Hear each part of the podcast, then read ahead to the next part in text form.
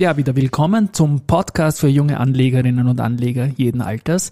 Heute ist Montag, der 14. März 2022 und mein Name ist Christian Drastil. Ich bin Part of Team Dra JC. Team Dra JC.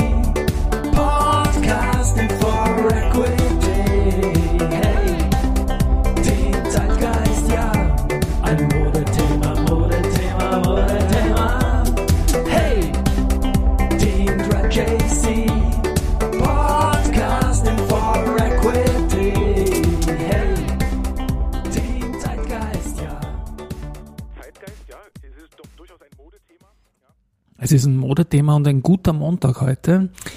Willkommen in der neuen Woche. Der ATX beginnt diese Mal positiv und auch der ATX DR natürlich. Schauen wir mal auf den letzteren. Der steht aktuell zum Mittag bei 6.642 Punkten. Das ist ein Plus von 2,7 Prozent zu Freitagsschluss und kommt für mich doch die Stärke etwas überraschend, weil das Geschehen in der Ukraine hat sich jetzt nicht zwingend verbessert, aber die Märkte sind auch international gut unterwegs und es zeigt sich eigentlich ein breiter Aufschwung jetzt, äh, wenngleich natürlich hier to date wir noch immer ein Minus stehen haben, aktuell von circa 15 Prozent. Die großen Gewinner heute sind äh, in der zweiten Reihe zu finden. Es sind die FACC und die Semperit die mehr als 5% zulegen und auch die Wienerberger, die legt knapp 5% zu und ist damit stärkster Titel im ATXTR. Da gibt's auch wieder einen Aktienkauf. Ähm, Wienerberger Aufsichtsrat Oswald Schmidt hat am 10. März Aktien gekauft und zwar 3700 Stück zu 27,291 Euro. Und wenn man sich das ausrechnet, ja, so kommt man auf 100.000 Euro. Und die Serie an fetten äh, Directors Dealings von Wienerberger Vorständen und auch Aufsichtsräten geht damit weiter. Unter den Verlierern am Vormittag ist heute die SBO zu finden und dies nach einer ganz, ganz extrem starken Phase, die das äh, Papier sogar so weit hinführt, dass äh, der Gerald Grohmann, der CEO, jetzt acht Tage in Folge in unserem CEO-Ranking, das er geheime, sag ich mal, eine, eine PS Engine Formel darstellt, die die Stärke eines Aufschwungs nach unseren Parametern misst und auch einen Wanderpokal auslöst, den es seit einem Jahr gibt. Und dieser Wanderpokal steht mit neun Tagen im Plus beim Thomas Birtel, dem CEO der Strabag.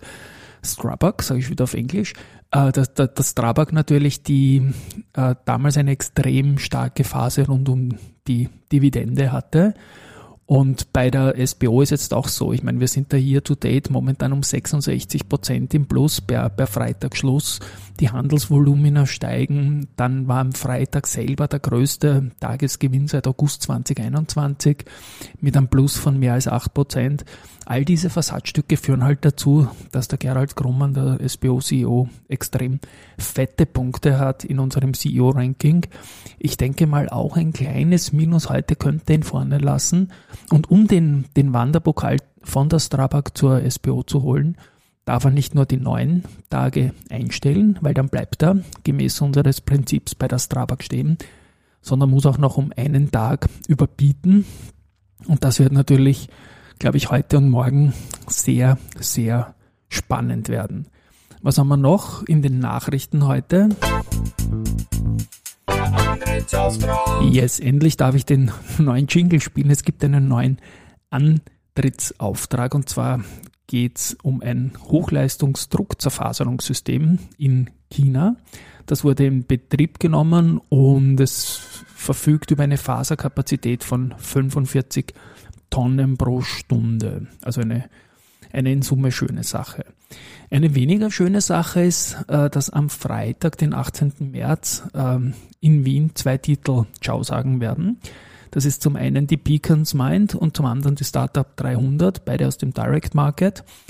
Die werden sich zurückziehen vom Listing, wobei Beacons Mind an eine andere Börse geht und Startup 300 Private geht. Also das Going Private gefällt mir nicht, das habe ich schon mehrfach äh, erwähnt. Aber was soll man machen. Letztendlich ist am Freitag Verfallstag natürlich und da wird sich jetzt umschichtungstechnisch, was die großen Indizes betrifft, jetzt nicht allzu viel tun. Was wir erwähnt haben, ist natürlich, dass die BAWAG den ATX 5 Platz von Wienerberger bekommen wird. Und auch das könnte eine kleine Auswirkung haben. Neues Research gibt es auch und da ist eine ganze Menge dabei. Ähm, spannend sind vor allem auch die Kursziele. JP Morgan hat die erste Group von 48 auf 36 Euro zurückgenommen im Ziel, bleibt aber bei Overweight. Ähm, bei RBI geht JP Morgan von Overweight auf neutral und immerhin von 36 auf 14,6 Euro zurück. Äh, BNP Paribas Exan bleibt bei der RBI auf Outperform, geht aber im Kursziel ebenfalls von 35 auf immerhin 16,3 Euro zurück. Ähm, bei OMV bleibt man auf neutral, erhöht sogar das Kursziel von 58,6 auf 60 Euro. Und dann noch etwas, was ich nicht ganz verstehe, ist FMR Research Frankfurt. Äh, die Stufen POR von Kaufen auf Halten zurück, bestätigen aber das Kursziel von 19,5 Euro. Ich meine, wenn man sich anschaut, dass die POR-Aktie sogar gefallen ist, Verzeihung, 11,44 momentan im Kurs, hat sich auch schon wieder erholt, aber ist tiefer natürlich als in den Wochen vor der Ukraine, äh, dass man da das Kursziel gleich lässt, aber die Kaufempfehlung zurücknimmt, das verstehe ich nicht ganz. Aber man muss auch nicht alles verstehen.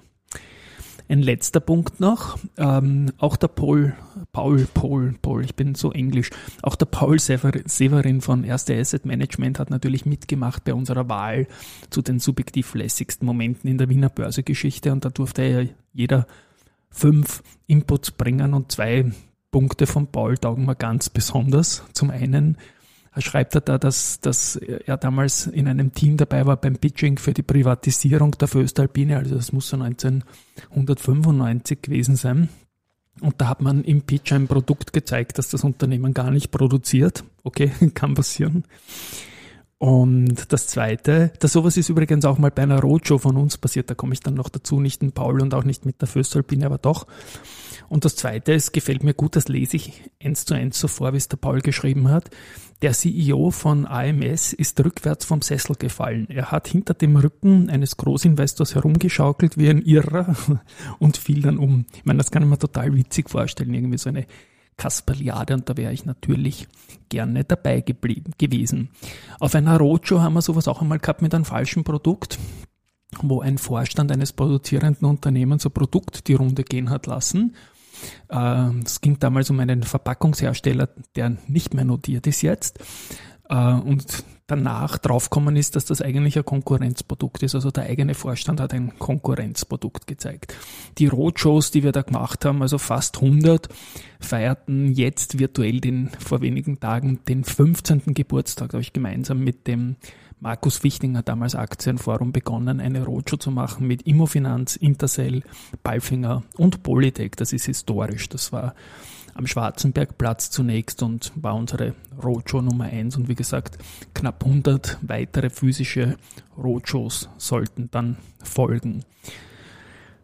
Ja, ähm, Paul Severin habe ich zuerst erwähnt, der mit den witzigen Inputs. Der ist auch eine Überleitung zur Musik, weil er immer wieder auch mit der Kapitalmarktband rund um den Stefan Maxian und den Klaus Della Torre äh, aus dem Raiffeisen-Sektor jamt, obwohl der Paul bei der ersten ist, aber da hält man natürlich auch da zusammen. Und die machen wieder ein Konzert und zwar am 5.5.2022 spielt Hauptsache gesund in keiner geringeren Location als dem U4.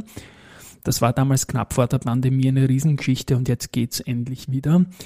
Im nächsten Börse Social Magazine werden wir da auch ein Sujet dabei haben, wie man hier teilnehmen kann. Und auch da ist natürlich ganz klar, der Erlös geht an die zweite Gruft von der Caritas Wien. Also das ist eine schöne karitative Sache. Und abschließend hat auch der Paul immer wieder Songs gebracht und wir haben auf diesem Podcast auch den Fondsmanager Blues von seinen Tiger Strings, also Paul Severin. Und da spiele ich jetzt mal kurz rein.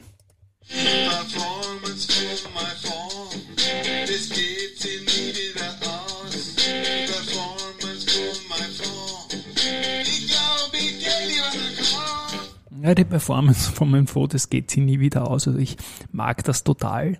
Das ist ein wunderschönes Stück und es zeigt sich halt natürlich, weil wer jetzt in solchen Marktverwerfungen, Fehler macht, wird das höchstwahrscheinlich nie wieder aufholen, nach oben und nach unten. Also es gibt sicherlich Leute, die im März 2020 in der Pandemiephase 1 rund um den ersten Lockdown verkauft haben. Und dann kam der Anstieg, wie gesagt, das Low wird man nur erwischen, wenn man ein Träumer ist. Aber das sind wir ja nicht. Und insofern sage ich mal Ciao und Baba für heute.